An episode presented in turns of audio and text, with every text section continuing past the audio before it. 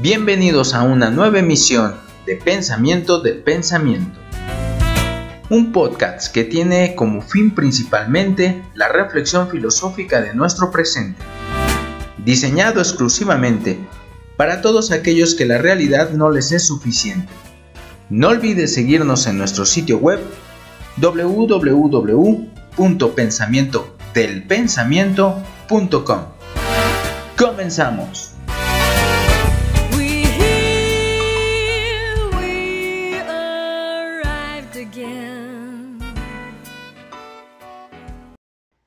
Buenos días, buenas tardes o buenas noches. No sabemos en qué momento nos están escuchando, pero muchas gracias por hacerlo. Hoy un capítulo un poquito diferente porque la introducción no la hace Yesenia, sino la estoy haciendo yo, pero bueno, primero saludo. Hola Jessy. Hola Roberto, ¿cómo estás? Bien, bien, aquí andamos en, pues este día que, que se le ha dedicado a la filosofía. Por eso comencé yo, perdona la grosería, pero... No, no, no, adelante, perfecto. Te lo pedí pues por las ganas obviamente de, de, presumir e, este día, no tanto el día, yo creo que... Eh, que no es tan importante que le den un día a algo, no es algo que me llene, muchas personas ni siquiera saben que hoy es el Día Internacional de la Filosofía, 19 de noviembre, pero bueno, este, la realidad es que se ha hecho un espacio para conmemorar a esta hermosa disciplina y todos pues los que hemos eh, eh, dedicado nuestro tiempo y nuestra reflexión a esta hermosa disciplina, eh, que bueno, para nosotros, creo la mayoría de los filósofos, vale demasiado y tiene una gran relevancia. Y bueno, yo quería comenzar preguntándote a ti, Yesenia, tú eres matemática, pero ¿qué opinión te vale la filosofía?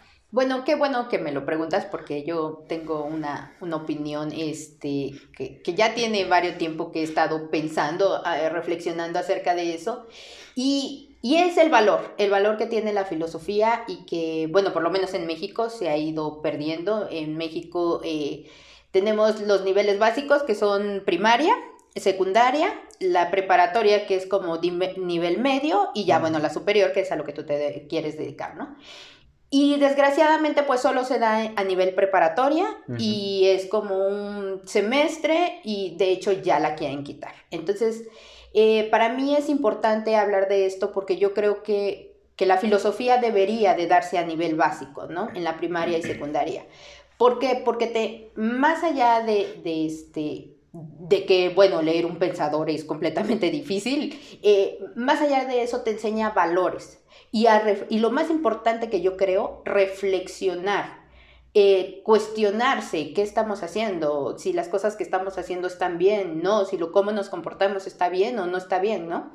Entonces, en ese sentido, creo yo que es importantísimo y creo que seríamos mejores personas, indudablemente, y, y tendríamos una mejor sociedad si si pudiéramos tener eh, como una materia básica, digamos, a la filosofía, porque aprenderíamos desde temprana edad a cuestionarnos si las cosas que hacemos están bien o no están bien, y si es de manera correcta o no. Y, y cuestionar también cómo nos llegan las cosas, ¿no? Porque yo creo que que aquí el gobierno la quiere quitar porque, y, la trata de desmeritar porque hablan de, los filósofos como si fueran grilleros, como que si esto ya estuviera obsoleto. Entonces, e, es el miedo, es el miedo a, enseñarnos a ser reflexivos y a, cuestionarnos, ¿no? Entonces, en ese sentido también tendríamos un poco más de eh, poder cuestionar eh, eh, las decisiones que se toman y, y que si son las correctas o no. Yo estoy totalmente de acuerdo. Es un problema, em, no sé si mundial, pero sí que, que, le pega a muchos países, como bien dices. En México es uno de ellos donde hubo una, una gran campaña para quitar ya la filosofía de medio superior, pues abogando a que no sirve para nada, ¿no? Sirve mejor tener una carrera técnica eh, en un mundo donde, donde tienes que trabajar para vivir, entiendo, pero no es, como bien dices, la filosofía ayuda a hacer una reflexión, no solo de tu vida, sino del mundo en el que vives. Y por supuesto que eso da miedo a cualquier esfera del poder, le da miedo que las personas piensen. Y es lo que la filosofía hace y seguramente es la principal razón por la que la ven tan obsoleta, según ellos. Argentina ha pasado por el mismo, proceso. España, ahora estaba viendo un video que sacó el, actor que hizo esta serie de Merlí. Ah, sí. No recuerdo, no, no recuerdo el nombre del actor, pero que sale que van a defender la filosofía para que se siga enseñando y para que siga siendo obligatoria. Porque como lo dijo Sócrates, una vida sin reflexión no merece la pena de ser vivida. Y creo que eso es lo que defiende puntualmente la filosofía. Como bien dices, das en el clavo, eh, hacer a la persona o hacer al ser humano reflexivo, que, que, que se pregunte el por qué. Bueno, el mejor ejemplo es Descartes en cuestión del conocimiento, que decía, tengo que dudar hasta de mis sentidos, tengo que dudar hasta de mi propia existencia y cómo la voy a recuperar. Digo, ya más allá de cómo lo va a hacer, pues lo importante es que te pone en el duda de todo, de todo, o sea, hasta el límite, ¿no? Bueno, Descartes perdió su... Sí, dudó de su propia existencia, de, sí mismo, ¿no? Exactamente, dudó de sí mismo, entonces eh, eh, es el ejemplo claro de, de dudar hasta sus últimas consecuencias un poco el chiste es eso, ¿no? De que en qué se parece un niño de 5 años a un filósofo, pues que los dos siempre están preguntando por qué, por qué, por qué. Por qué. Desgraciadamente se ha caricaturizado demasiado la figura del filósofo y de la filosofía en general. Yo creo que los profesionistas de la filosofía tenemos culpa de ello, eh, hasta el punto en que las personas usan mucho la frase mi filosofía de vida es vivir la vida, ¿no? Por ejemplo, como si la filosofía fuera una, pues no sé, un impulso que te lleva a vivir de cierta manera. Eh, sí lo es, pero no es nada más una opinión, ¿no? A veces parece como que la filosofía es eso, una simple opinión. A mí se me ocurrió y ya, ¿no? Eso es filosofía. O, por ejemplo, algo más eh, terrible en uno de estos grupos del Facebook eh, en los que estoy de, de varias, bueno, de sobre filosofía, eh, se hacía la pregunta de si era necesario saber filosofía para filosofar. Ah, hubo una respuesta que dijo que no, que, que es más fácil filosofar que saber filosofía. En primera, a mí me, cuesta mucho la palabra filosofar. Bueno, creo que filosofar a lo que quiere decir es hacer filosofía. Sí, claro. ¿Cómo vas a hacer filosofía si no sabes filosofía, no? Por supuesto. Yo, la verdad, me prendí y le respondí por ahí. pero bueno, yo le hacía la pregunta. Em, entonces, ¿un médico no necesita saber medicina para operar? ¿O alguien para hacer una ecuación no necesita saber matemáticas? Porque yo no entiendo por qué la filosofía carga siempre con estos problemas. ¿Por qué, parece que para hacer filosofía no, se necesita nada? Solo se necesita que se te hinche el pecho de inspiración y decir la sarta de babosadas que se te ocurran. Es, pues para mí, muy triste. Pero bueno, no es un problema únicamente que, que, que le pega a esta sociedad o a esta cultura, sino desde mucho tiempo Hegel en lo que es la enciclopedia de las ciencias filosóficas. Eh, ve, ve lo que dice, porque me impresiona y va mucho encaminado a este, a este tipo de personas que creen que, que no se necesita ningún esfuerzo para hacer filosofía. ¿no? Dice, esta ciencia, refiriéndose a la filosofía, o sea, esta ciencia, sufre frecuentemente el desprecio que incluso aquellos que no se han esforzado por alcanzarla se hacen la ilusión de saber desde pequeños de qué va de modo que con una educación general y sobre todo desde los sentimientos religiosos se sienten capaces de echarse a andar y pararse, es decir, de filosofar y de juzgar sobre filosofía. Parece que le está contestando, ¿no? Sí. Se concede que para conocer las otras ciencias es necesario haberlas estudiado y que, para juzgarlas, se necesita estar facultado por aquel conocimiento. Se conoce que para fabricar un zapato es necesario haber aprendido a hacerlo, y por mucho que todo el mundo tenga la horma en su propio pie, se ha de haber ejercitado en ello. Ha de tener además manos y juntamente con ellas el talento natural para dedicarse a tal ocupación. Solo para filosofar sería superfluo estudiar, aprender y esforzarse. ¿No? Es, es esta idea tan rancia que también, al igual que Hegel, yo no entiendo. ¿Por qué creen que la filosofía es algo que simplemente puedes desaparecer, que no es importante, que es mejor, no sé, tener cualquier tipo de, estudio, eh, no sé, como que valen más otras cosas que este que esta disciplina. Sí, claro, e, e, es muy curioso, e, sí que lo mencionas, es muy curioso porque, como dices, o sea, por ejemplo, al médico no le dicen, oye, ¿y, quién se dejaría operar por alguien que no estudió medicina, no? O sea, sería inconcebible, digamos, ¿no?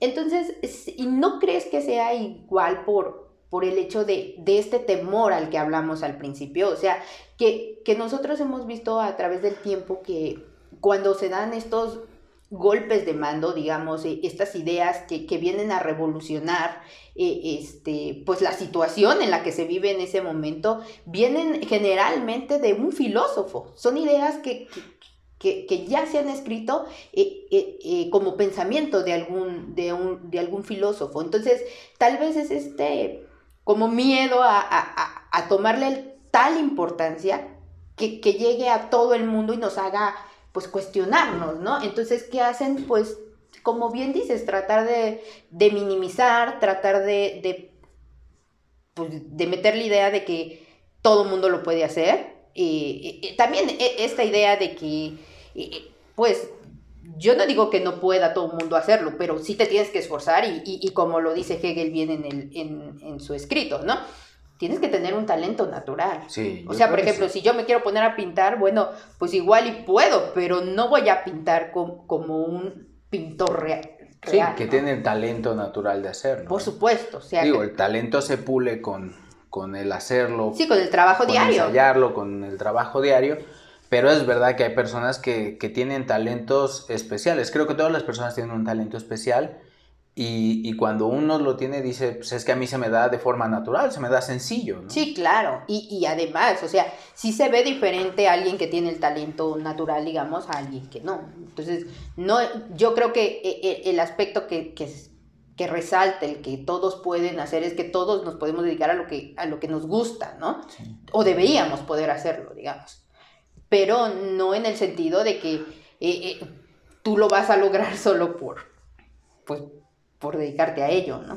Sí, pues la verdad es que sí es un tema para mí un poquito extraño. No, no sé si en matemáticas pase algo común. Yo al contrario, creo que en matemáticas hay mucho respeto en cuanto la mayoría de las personas siente que no podría con ellas. Sí, a, a mí en matemáticas algo que me molesta mucho, o bueno, más que molestarme, sí me, me pone a pensar es el hecho en el que, eh, pues como dice, no, si, si, por ejemplo, alguien te dice que no sabe leer o alguien que no sabe leer, pues se avergüenza, ¿no? De no saberlo hacer. Y, y, con las matemáticas parece algo, surge algo muy curioso. La gente se enorgullece de decir que no sabe matemáticas. Y ni siquiera le interesa, ¿no? este, lo básico, ¿no? Entonces, e, e, en ese sentido dice uno, bueno, pero ¿por qué te da vergüenza no saber leer y no te da vergüenza no saber matemáticas. O sea, ¿qué pasa ahí, no? Eso es algo muy curioso. Tienes un punto muy a favor, creo que tienes entera razón. Las personas, como bien dices, creo que se avergüenzan más de no tener un iPhone que de no saber este, matemáticas, ¿no? Desgraciadamente. Y, y es también increíble porque pues las matemáticas también se encuentran en todo. Sí. hace rato estaba viendo estudios sobre pinturas y bueno, todo el el tratado. Exacto, todo lo que lleva detrás en, cuestiones de geometría, ¿no? De posición, de, fugas, de luz, etcétera, etcétera, que arman toda la composición de un cuadro. Entonces, pues sí, uno cuando va al museo dice, pues me gusta o no me gusta, ¿no? Pero alejado al me gusta o no me gusta, hay un estudio en muchas de esas pinturas que, que tiene demasiado interés y que si el pintor no sabe matemática, pues muy poco probable que sepa también hacer algo digno, ¿no? Sí, claro, eh, eh, las matemáticas, como bien lo dices, bueno, si te gusta la música, están en la música. La música, es cierto. Eh, están en la danza, están, este, bueno, ahorita regresando un poco a la pandemia, pues están ahí misma, están en la naturaleza, o sea, es algo que, que debería de preocuparnos y que también en cierto sentido, pues nos haría mejor personas, porque pues nos haría unas personas más preparadas, creo. Sí, yo en, la verdad es que sí creo que culpo mucho a las personas por esta falta de interés, por no querer hacer ese esfuerzo de, de leer en realidad hasta un diálogo de Platón o, o, de leer lo que quieran, pero acercarse a la filosofía y no a través de estas... Eh, novelas acerca de la historia de la filosofía, ¿no? Digo, o, quedarse con la historia de la filosofía, digo, está bien llegar con, no sé, a ver un poco de, de, textos de historia de la filosofía para darte una noción sobre un periodo histórico, pues, sobre pero tienes que entrar directo a los autores, a los pensadores. Y sabes qué, por ejemplo, lo más sorprendente es que respetan mucho la, la psicología y de la psicología rescata muchas cosas de, la filosofía. Sí. Entonces, ¿cómo vas a tener 100% credibilidad eh, en los psicólogos o, decir yo me enorgullezco por ir con un psicólogo y desmeritar a la filosofía? Muchas de las ideas que, se hablan en, psicología vienen de, de los La misma psicología encuentra su, rama más fuerte en la filosofía. Sí, claro. Entonces, ahí está la importancia de la filosofía y que muchos ahora en la actualidad recurren, vamos al psicólogo, ¿no? Sí. O, o, o, tenemos de este tipo de decir, ay, o ve con un psicólogo, o lee lo que el psicólogo escribió, o, este tipo de autoayudas, o, muchas cosas de estas, eh, las consumimos sin embargo, si nosotros, como bien dices, nos acercáramos al, a la escuela filosófica, al pensador real, pues nos daríamos cuenta que todo viene de ahí. Sí, sí, por ejemplo, en eso que dices, yo, bueno, no voy a decir el nombre de la... No, sí la voy a decir porque... porque sí deben de ser acusados. No, pero por ejemplo, una vez entre esta porrúa, Sí. A lo mejor alguien me dice, ¿tú qué andas haciendo en porrúa? claro. Y tienen razón, pero bueno, era en una plaza y bueno, pues entré nada más para ver qué encontraba. Y este, y bueno, a mí algo que no me gustó es que en la sección de filosofía había estos libros de autoayuda. Exacto, o sea, estaba lleno y repleto de libros de autoayuda. Y yo digo, bueno, para empezar, la filosofía no es autoayuda, ¿no? O sea, y no tiene nada que ver. Y segundo, tira todos esos libros y solamente deberías de leer las meditaciones de Marco Aurelio o leer a Epicteto o leer a Séneca y con eso te basta para todos los consejos de autoayuda que te dan o el mismo Aristóteles, ¿no? Con la ética nicomaquea. Entonces digo, sí, sí hay una hay una falta de, estudio claro. grande. Y eso me lleva a la crítica hacia mi gremio, bueno, pienso yo, que son pocos los que se salen de la academia. O sea, es increíble que, que los, de las noticias de los primeros filósofos que tuvimos era gente que hacía filosofía en las calles, como Sócrates, como los cínicos, como... No lo hacían todo en la calle, pero sí que se preocupaban por la gente, eh, eh, pues ayudarla a reflexionar, a tener estos ejercicios mentales con los cuales se pudiera ir a casa y reflexionar sobre ellos. En el momento en que la filosofía llegó a las universidades o llegó al, aula de clases, creo que se sintió muy cómoda, porque pues a lo mejor desde ahí no los mataban, ¿verdad? No sé, tienes razón en eso, puede ser. Sócrates acabó, ¿dónde? Pues muerto. Sí, claro, sí. Entonces puede ser que sí, que, que eso, e, esos fuertes golpes históricos hayan determinado quizás que la filosofía esté recluida mucho en la universidad, en las facultades, yo creo que, si algo hay que criticarle a los profesionistas de la filosofía es no acercarse más a la gente. Y no con esto quiere decir que tengamos o que se tengan que hacer libros eh, muy simples, ¿no? Porque la filosofía cuando la empiezas a simplificar demasiado pasa por el absurdo. Entonces no se trata de simplificar una idea, se trata de acercar las ideas a las personas. Sí, mira, eso, bueno, e, eso de hecho hace Carl Sagan. Exacto. Eh, para la ciencia. La ciencia también e, e, es eh, está muy eh, metida en, la academia. Eh, sí hay, tú puedes encontrar de todo siempre y cuando tú te acerques, ¿no? Es difícil que, este, que la academia venga hacia ti. Sí, claro. Y, y Carl Sagan esa preocupación tenía, ¿no? De decir, está bien que, lo estudiemos dentro de las aulas, está bien que investiguemos, pero hay que llevarlo a, a, la gente, que vea que es útil, ¿no? Porque uno a veces pues te enfrascas en tu vida diaria, en, tus, pues, relaciones, en tus, eh, pues, en la cotidianidad, ¿no? Y, a veces uno no, no tiene eso de, ir a buscar, ¿no? Yo, por ejemplo, eh, me enclaustro mucho en, lo que hago y, dejo de lado también otras ramas que son muy bonitas, ¿no? y que te ayudan más, y, bueno, no más, sino que te, te ayudan a, a ser una persona como más rica en, muchos aspectos, ¿no? Sí, sí, sí. Entonces, eh, esto de lo que hablas, que bien dices, eh, bueno, pues Carl Sagan empezó a, hacer esto, ¿no? También, eh, este, pues ya después de él hay varios que, han hecho libros de ciencia, digamos, para todos, le llaman ciencia para todos.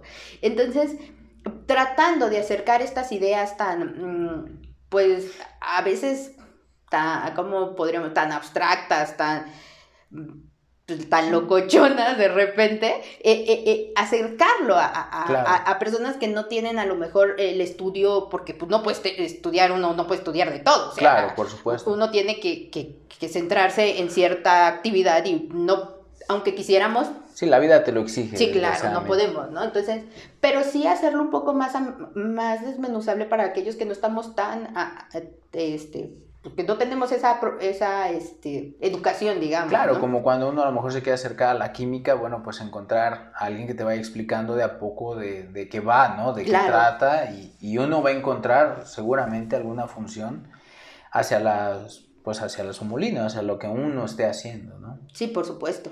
Y bueno, de estas, este, a mí me gustaría reconocer a un profesor de la UNAM, este, el doctor Héctor Zagal, que, que sí, si tienen la oportunidad, los que nos están escuchando, búsquenlo, tienen su canal de YouTube. Y, y bueno, es de las personas que pocos eh, intelectuales que la verdad busca tener ese acercamiento y, y, y bueno, siempre con la frase de, de Kant, este, atrévete a saber, ¿no? Y, va con esta bandera, la verdad a mí pues es un ejemplo, es algo que me gustaría o que estamos intentando también recrear muy a nuestro estilo, muy a nuestra manera. Y bueno, ya para pasar con el siguiente tema, solo me gustaría, porque la pregunta del millón siempre es, ¿y qué es la filosofía? A mí me gustaría dar la definición de que da Hegel de lo que es la filosofía, porque es la que toma el nombre este proyecto, pensamiento del pensamiento. Hegel dice eso, la filosofía es pensamiento del pensamiento. ¿Qué significa esto? Bueno, pues para él él pensaba que el pensamiento, tanto en su forma teórica como en su forma práctica, está constantemente transformando el mundo. Pero el pensamiento lo hace porque así es como vive, así es como se muestra él ante la realidad.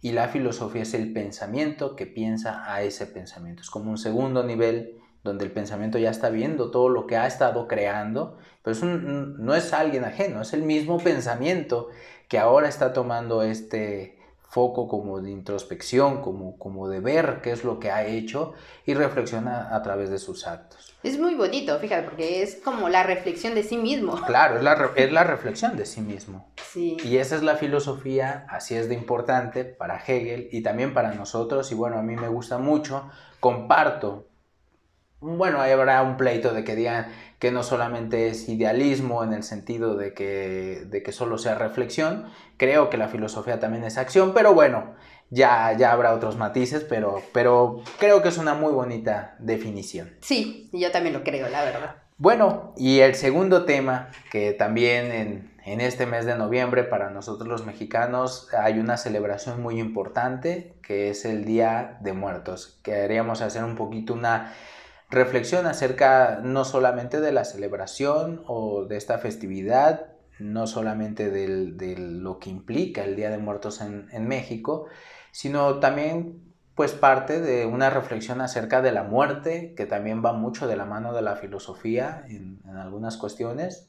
Y pues, pues sí, en primer lugar, pues por ejemplo, antes de entrar en México, a mí me gustaría mencionar dos ejemplos eh, Epicuro, por ejemplo, en, Grecia, eh, eh, hablaba que la muerte era un tema que tenía que ser quitado de la, del pensamiento de las personas, o no quitado, pero sí que debería de ser tomado en su justa medida. Es decir, las personas tienen un constante miedo hacia la muerte y es la que a veces no los deja actuar, no los deja vivir en paz, no alcanzan la felicidad porque siempre están preocupados en qué momento pues van a perecer o va a perecer alguno de su familia y, es algo que siempre está eh, perturbando la vida del ser humano. Epicuro para esto tenía una frase muy muy hermosa que decía, la muerte cuando llega tú ya no estás.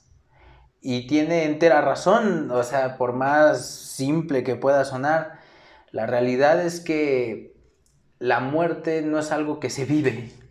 O sea, por más... Vivimos la muerte ajena. Claro. En, todo caso, vivimos la muerte de un ser querido, de, de, un familiar, de un amigo, qué sé yo, ¿no? De nuestra propia mascota, ¿no? Que se vuelven también grandes amigos. Y, este, y vivimos esa muerte, pero no vivimos la propia. Entonces decía Epicuro, eh, calma ese miedo, porque cuando llegue la muerte tú ya no vas a estar. Entonces quítalo de tu mente y que no te perturbe para vivir. En este sentido la muerte sirve como un impulso a la vida, eh, un vamos a vivir lo mejor posible porque cuando llegue esa muerte pues uno ya no va a estar. Y la muerte en ese sentido ha funcionado también a los existencialistas, eh, y a muchos otros en filosofía para decir eh, las cosas se hacen en vida, se hacen hoy, y si queremos ser felices o si queremos alcanzar la justicia o si queremos alcanzar una, una no sé, una sociedad digna, pues es aquí y no en un mundo trascendental ni, ni, nada por el estilo. ¿no? Eso en el caso de la filosofía y bueno, un poco de parte de, de Grecia. Y bueno, aquí en México ya me gustaría introducir un poco a mí. Eh, esto es algo personal que, bueno, yo creo que la muerte nos pega a todos, nos duele a todos la muerte de, nuestros seres queridos, porque, porque luego parece que en México se toma como, ay, eh, feliz Día de Muertos, ¿no? Y yo digo, es que no es que al mexicano no le duela la muerte.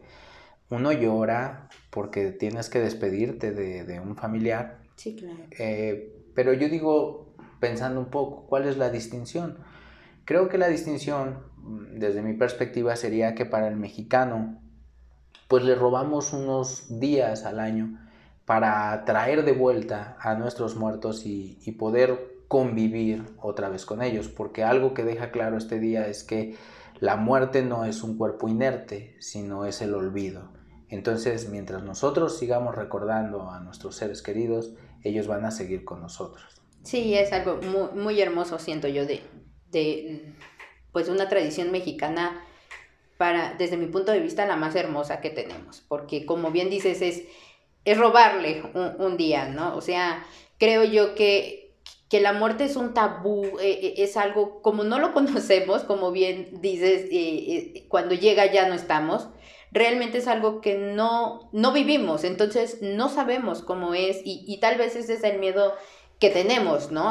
hacia la muerte personal y, hacia, pues, la, los familiares o la gente que amamos o, nuestras mascotas, pues es el que no la vamos a volver a tener, a ver, ¿no?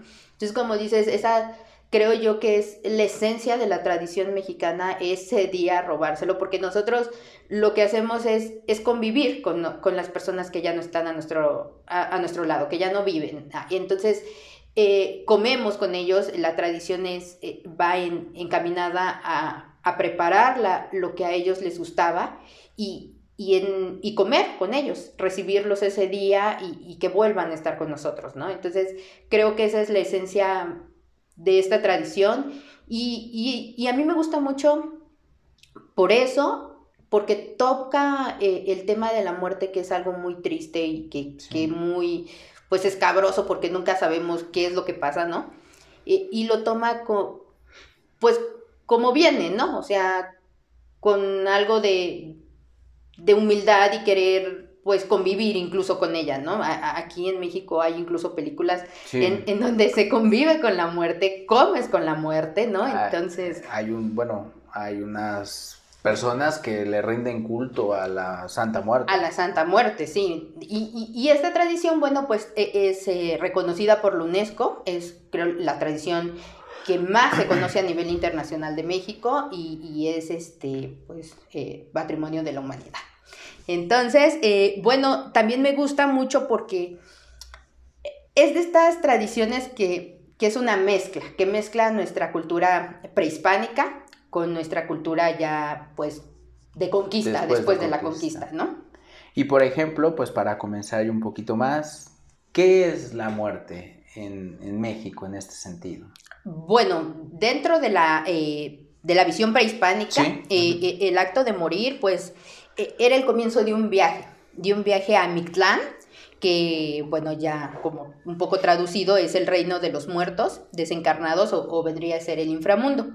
Y este viaje dura eh, cuatro días y al llegar a su destino, pues eh, el viajero ofrecía obsequios a los señores de Mictlán y ellos, eh, dependiendo de cómo había muerto, lo posicionaban en, en alguno de los nueve niveles que tenía el inframundo, digamos, para, los, para esta religión prehispánica, ¿no? Entonces, bueno, los enviaban a uno de estos nueve eh, regiones y el muerto ahí permanecía por un periodo de, cuatro años, que era como un periodo de prueba. Y si, este, para continuar su vida eh, en Mixtlán, eh, en Mictlán, y llegar así al último piso, que era el lugar de su, su eterno reposo, denominado pues ya la obsidiana de los muertos. Entonces, bueno, en esta época pues era muy común conservar los cráneos. ¿no? Y este, los tenían como, como trofeos y los mostraban durante eh, los rituales que simbolizaban la muerte y el, y el renacimiento. Este festival se, eh, se hacía como eh, en el noveno mes del calendario solar y era como aproximadamente en agosto, todo el mes de agosto. Entonces, esta celebración, este ritual es el que da origen a, al Día de Muertos. Día de Muertos. Entonces, bueno, cuando llega en el siglo XVI, eh, que es cuando nos conquistan, conquistan eh, eh, esta parte de América, pues nosotros sabemos que, que bueno, quien, quien, le da este, pues, lo económico a, a, Colón, pues es Isabel de Castilla, ¿no? Que, que bueno, pues le dice Isabel la católica porque pues era muy católica ella. Entonces, em, sí llegan a conquistar estas tierras, pero también evangelizar. O sea, se trata de evangelizar a, todas estas personas que, ya vivían aquí.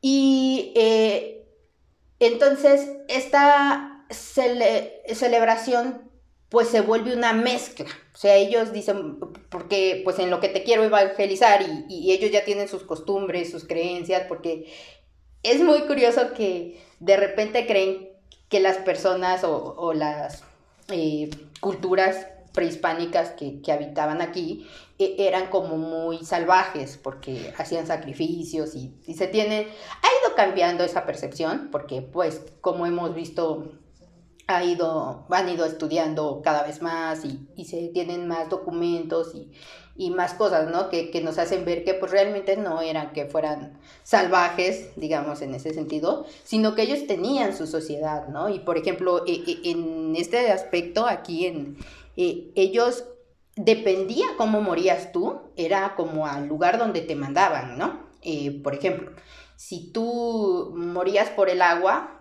pues te mandaban al paraíso de Tlaloc, ¿no? Sí. Eh, sí, ahí también este era por problemas luego de riñón, todo lo que tuviera que ver con líquidos tenías como este destino, ¿no? De destino. Sí, y antes, este, bueno, regresando un poquito a eso que bien dices de sobre la visión europea eh, de, América, este, sí recuerdo mucho eh, cuando estaba leyendo a John Locke, que, que, tiene un pasaje en el segundo ensayo sobre el gobierno civil que dice esos aborígenes ¿no? de América. y, este, y, pues sí, desgraciadamente eh, se tiene esta visión.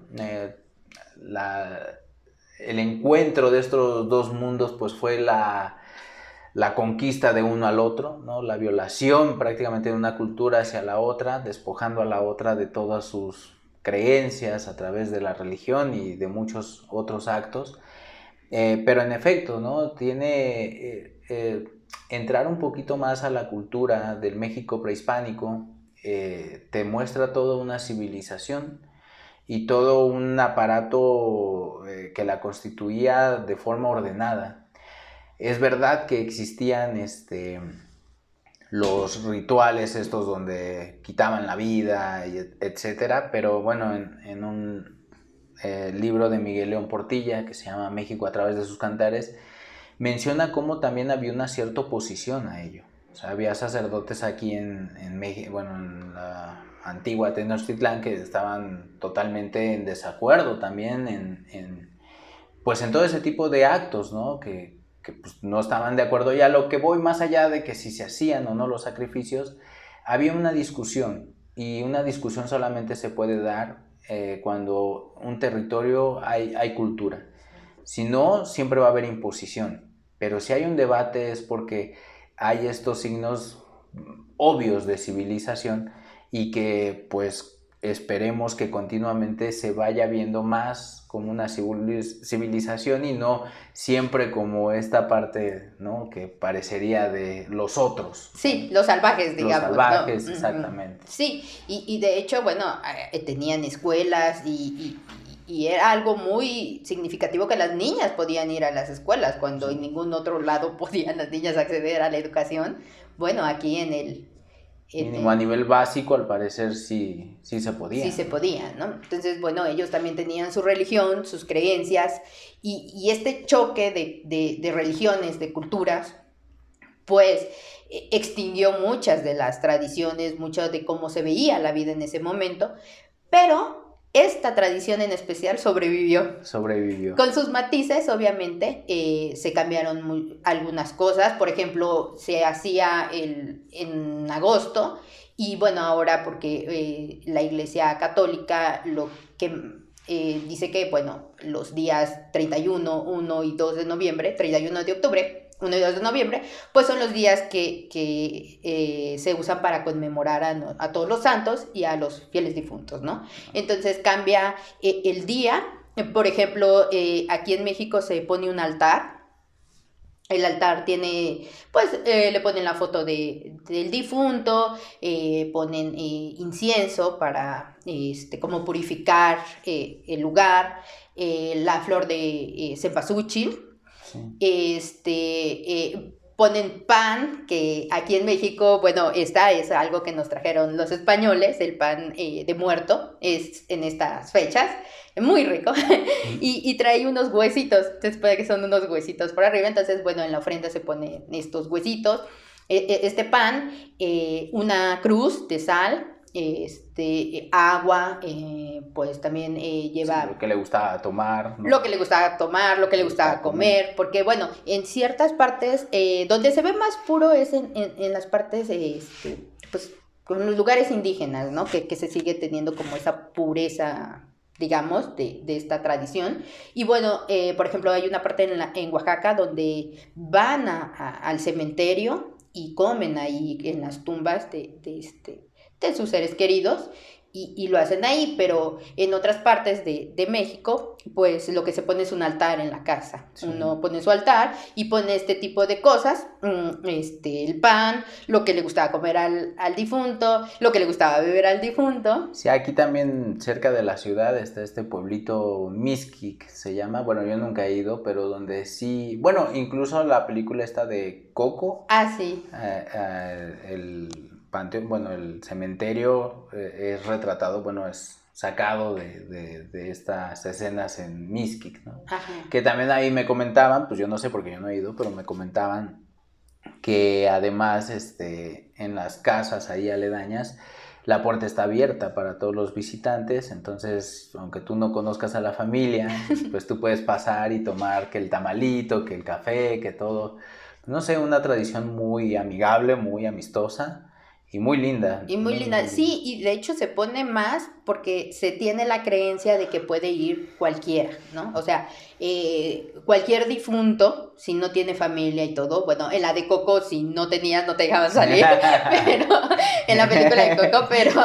más cruel Disney. más cruel Disney. Pero no, o sea, bueno, se pone este, diferentes cosas por por la, aquellas personas que van pasando o que van pasando a ver a sus familiares y pues, se les antoja algo, ¿no? O sea, se me hace muy bonito porque, ¿sabes? Es traer a la vida otra vez a, a, todos los que ya no están con nosotros, ¿no? Entonces esa se me hace increíble a mí. Sí, está maravilloso y perdón, te, te, interrumpí, estábamos con el lugar de, de Tlaloc, porque tienes eh, cosas muy bonitas en estos eh, y, bueno, eh, en el de Tlaloc quedamos que pues todos los que murieron pues en diluvios o cualquier cuestión de agua, podía ser también algo de, de interno. riñón interno, algo que tuviera que ver con líquidos, iba hacia este lugar, que recuerdo también era como un paraíso, ¿no? Porque había animales de todo tipo, frutos, pues sí, era un Edén prácticamente, un jardín de las delicias. Sí, es, es el, de hecho así se llama, el paraíso de Tlaloc.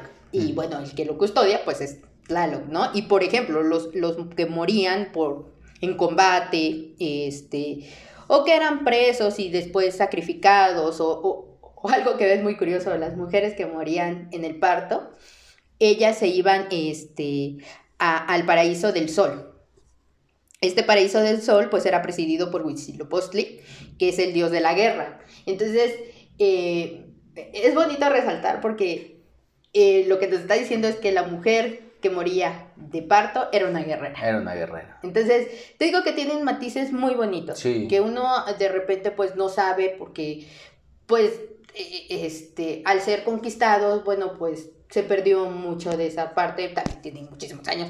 Entonces, ahora con las excavaciones, con todo esto, pues se ha recuperado mucho, ¿no? Entonces, entonces hemos podido eh, acceder a más información, ¿no? Sí, pero para estos tiempos feministas, este, bueno, y no, no, no, de, no lo quiero demeritar ni, ni nada por el estilo, sino enaltecer esta parte, ¿no? Pensar bueno, no solo pensar en algún lugar para las, mujeres que morían en parto, sino eh, el pueblo mexica era un pueblo de guerreros, ¿no? Era, me imagino como un análogo de los espartanos, ¿no? De, la guerra aquí es lo que rifa y el guerrero pues tiene su, más alta estima. Y poner a, la mujer, o sea, no, no porque le den un lugar de gratis, sino porque creo que sabían el valor de lo que es también tener un hijo, ¿no? Y no solo tener un hijo, sino las batallas que, que como mujer se libran a diario. Claro, sí, es un reconocimiento. Es un reconocimiento. Sí, y, y, bueno, ya por último uno es este, un lugar especial eh, llamado Chichihuacuauco, es donde iban los niños muertos. Entonces, este lugar, en este lugar se encontraba un árbol y en este árbol pues sus ramas goteaban leche para, para los niños, ¿no? Entonces se tenía la creencia de que pues los niños se iban a, este lugar y que estaban custodiados por la madre naturaleza que era el árbol. Entonces, eh, sí tiene cosas muy, muy, muy bonitas, la verdad. Y, y bueno, esta tradición... Eh, ahora, como bien lo mencionas con la película de Coco, eh, con el reconocimiento que le han dado la UNESCO, pues va a, preservarse, ¿no? Porque, pues desde mi punto de vista es, e, e, es algo muy bonito. Sí, eh, como dices, a mí también algo que me gusta, no conozco la verdad mucho el, tema, pero eh, bueno, solamente lo que uno va aprendiendo, pero sí es muy bonito ver esto de los diferentes lugares a donde las personas parten porque parece que hay lugar para todos y eso es algo muy, muy bonito ¿no? Porque de repente, no sé, yo veo que en, pues sin querer lastimar a nadie, pero en esta cuestión religiosa, parece que si tú eres creyente, pues sí, sí tienes asegurado el, el cielo, pero si no, pues quién sabe dónde te toque, mijo, ¿no? Sí, Entonces, eso sí es como muy complicado y muy drástico para las personas que se quedan, sobre todo, pues siempre es la preocupación de qué pasa con el alma de, sí, del que se murió, ¿no? Del que se murió, ¿no? Y, una, y, ¿sabes qué? También referente a esto, por ejemplo, este, ah, se me fue ahorita, eh, de Dante Alighieri, El infierno, de Dante, te habla de siete círculos. Sí. Pero habla de, de cosas como pues a donde se va, eh, como el inframundo, o sea, cosas feas, ¿no? O sea, son niveles, pero, pero cada nivel es pues como te portaste, te va a ir. Te va, sí, claro. Sí, también la pintura de, del Bosco, del Jardín de las Delicias, el tríptico, este tercera parte que es el infierno, pues hay un montón de monstruos comiendo y defecando a las almas y y pues sí, de los que jugaban, de los músicos, porque los músicos tenían su propio infierno, como que más cruel, ¿no? Esta onda, y aquí pues al parecer es un lugar donde sí pueden descansar en realidad los muertos. Sí, porque donde se van es a, paraísos. Sí, claro. Entonces, eh, eh, sí cambia un poco la perspectiva de a dónde te vas, ¿no? Sí, sí. Y, de hecho sí eh, se menciona que, que el español que llegó aquí a, a México chocó con esa idea, ¿no? Porque bueno, ellos tienen eh, la idea del infierno eh, y del paraíso, ¿no? Bueno, tenían esa idea, porque ya ahora nosotros también tenemos, eh, pero ellos al, al ser católicos, pues tenían esa idea de que o te ibas al paraíso o te ibas al infierno, ¿no? Entonces, como que chocaron de decir, bueno, ¿y ustedes por qué dicen que cada persona se puede ir a un lugar diferente? O claro. sea, ¿no? Y, y este, pero sí, pues, el choque de culturas, digamos. Y el choque de cultura da para uno hablarlo como el paraíso de Tlaloc, el paraíso de, del sol, e, etcétera. Cuando, pues, yo creo suponer que a ellos hablaban de un lugar donde se iban. Sí, claro. Cada, un, cada lugar con sus propias características y, bueno, dependiendo de, de, de tu vida, ¿no? De lo que hiciste en vida y que te ibas un viaje, ¿no? Eso, Eso que te ibas es muy bonito. Un, viaje. A mí se me hace lindo. Y estabas a prueba, digamos, cuatro años, ¿no? Si, te, si pasabas esa prueba, bueno, pues ya te quedabas como en, en el paraíso eterno, digamos, ¿no? Pues oye, pues yo creo que le dejamos por hoy aquí. Me encantó verte otra vez, estar contigo otra vez. Siempre es muy bonito escuchar tus puntos de vista y bueno, sé que por trabajo, cuestiones de trabajo, pues no se puede de repente hacerlo, pero bueno, mientras podamos hacerlo para mí es muy, muy divertido, muy bueno y bueno, espero que la gente que nos escuche eh, pues nos puede escribir, ahí están las redes sociales, el Facebook, todo lo buscan como pensamiento del pensamiento y ahí lo pueden encontrar y pues nada, mucho gusto de que estés bien y espero sigamos bien. Claro que sí, muchísimas gracias y bueno, gracias a todos los que nos escuchan. y pues hasta la próxima. Bye. Chao.